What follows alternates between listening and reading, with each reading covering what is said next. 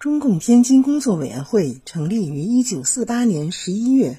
对外称“迎接天津解放行动委员会”，黎志任书记，下设企业工作委员会、职业青年工作委员会和学校工作委员会。解放战争时期，天津大中学校中有相当一批青年地下党员秘密开展党的工作，为更好地开展工作，密切配合平津解放，根据中央指示。组建中共天津工作委员会，直接配合解放军工程和接管城市。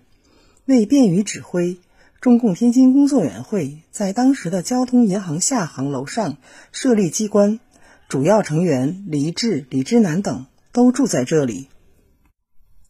一九四八年十一月，黎志奉命从天津前往华北城工部驻地博镇，与华北城工部部长刘仁见面。商议解放平津的相关问题。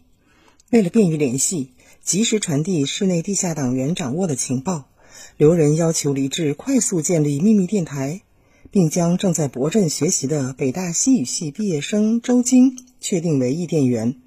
返京前，刘仁紧紧握住李志的双手，嘱咐道：“天津就交给你了，一个原则，你们要把天津保护好，不要让敌人破坏了。”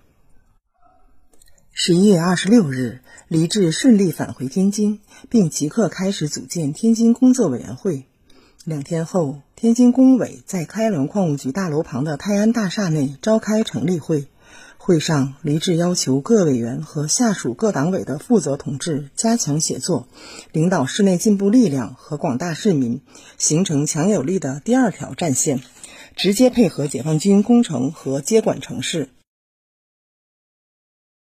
按照刘仁把天津保护好的指示精神，黎志领导下的天津工委对上层人士开展了出色的统战和策反工作。面对国民党政府强令天津当局将市内的重要工厂、学校设备以及高级技术人员、教师进行南迁的指示，多数民族资本家进退两难，难以决断。黎志带领天津工委的同志，通过各种渠道主动接触民族资本家。向其宣讲党的城市政策以及工商业政策，动员他们稳定下来，设法保护好工厂，并诚恳地告诉他们，天津是华北工业重镇，解放后的天津民族工商业将肯定会获得极大的发展。此后，天津工委与华北局成工部直接领导下的工学民统四个系统和其他系统的地下党组织。共同展开了一场针锋相对的反南迁、护厂校的斗争。在这场斗争中，天津地下党组织在黎志的领导下，利用原南北系地下党所形成的秘密工作渠道，将统战工作做到工商界、文教界、军界、政界等上层社会的方方面面，使天津解放时人民的生命财产未遭国民党溃兵和地痞流氓的大规模破坏。自天津工委成立至天津解放的近五十天时间里，